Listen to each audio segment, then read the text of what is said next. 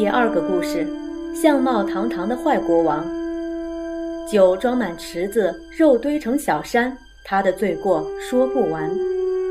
在你看过的故事里，无论是童话也好，小说也好，时常会有一个坏人在里边。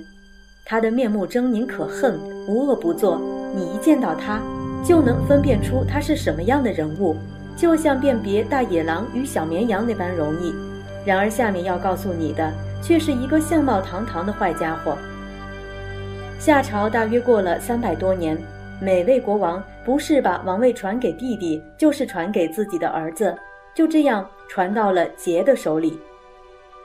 据说桀长得高大英俊，孔武有力，两手一扳就能把坚硬的鹿角折断，空手也能和猛兽搏斗。这样强壮勇敢的人，本来应该可以做个大英雄。可是桀却只是很勇敢的猎杀野兽，很大胆的享乐。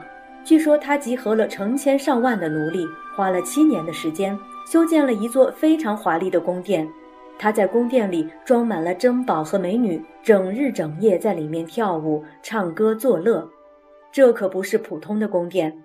他在宫里挖了一个大池子，池子里灌满了香喷喷的美酒，池边堆起像小山一样高的美食。架子上挂满了可口的肉类，他和宠爱的妃子妹喜在酒池里划船玩。雷一通鼓，就有三千个人爬在池边，伸长脖子像牛一样喝酒。如果谁喝醉了，扑通一声掉进酒池里淹死了，他和妹喜看见也只是哈哈一笑，根本就不当成一回事。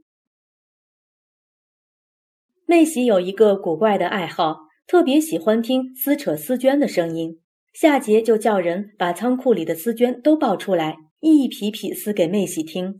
那时候，经过好几代昏君，夏朝已经变得很穷了，老百姓饿肚皮，夏桀却过着醉生梦死的享乐生活，大家都恨死了他。有人劝他改一下，他居然厚着脸皮说：“我像天上的太阳一样伟大，太阳会消失吗？”除非太阳没有了，我才会灭亡。后来他嫌别人的劝告太讨厌，干脆把劝他的人都杀掉。从此再也没有人敢对他说个不字了。这时候，夏朝的东方有个叫商的部落，出现了一个能干的领袖，他叫做汤。汤发现大家都讨厌夏桀，就决定赶走他。汤找来一位叫尹一的人帮他出主意。他先把夏朝四周的小部落打败，并且故意停止向夏朝进贡，借此来试探夏桀的反应。夏桀被激怒，召集各部落来打他时，他立刻又送上贡品，表示服从。夏桀一撤兵，他又再度激怒夏桀。几次以后，桀在号召各部落时，大家都懒得搭理了。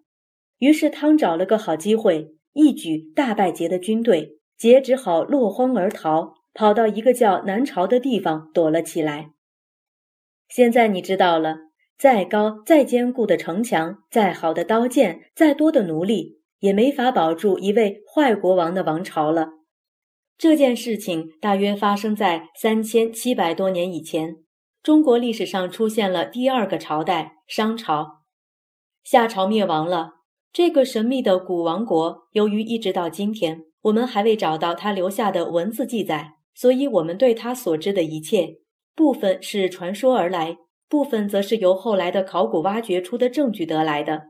人们发现，在当时富有人家的坟墓里，常常放着死者心爱的青铜爵，那是当时用来喝酒用的杯子。死了也不忘记喝酒，真是名副其实的酒鬼。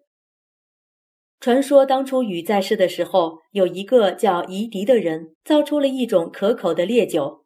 禹讨厌他，认为后代的人如果迷上这种会上瘾的饮料，一定会亡国。想不到他的担忧果真应验了。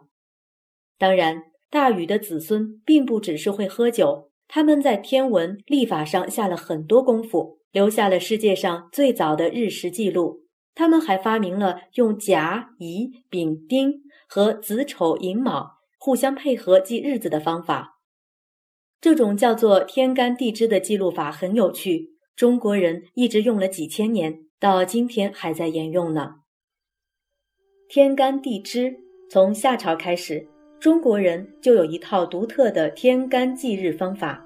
干支就是天干和地支的合成，天干就是甲、乙、丙、丁、戊、乙、庚、辛、壬、癸，地支则是子、丑、寅、卯、辰、巳、午、未、申、酉、戌、亥。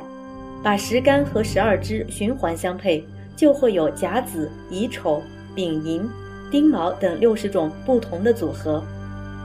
这六十种组合为甲子一周，叫六十花甲子。一周之后重新开始，周而复始，循环使用。中国古代历法上使用干支来表示年月日时的次序，已有数千年的历史了。现在农历的纪年仍然是使用这种方法。像我们常常说“年已花甲”“年近花甲”“年逾花甲”，其中的“花甲”就是六十岁的意思。说来听听，用天干地支排列法，你知道今年是什么年吗？你知道你和你的家人又是天干地支算法的哪一年出生的吗？知道了地支的数号，你能说出他们的生肖吗？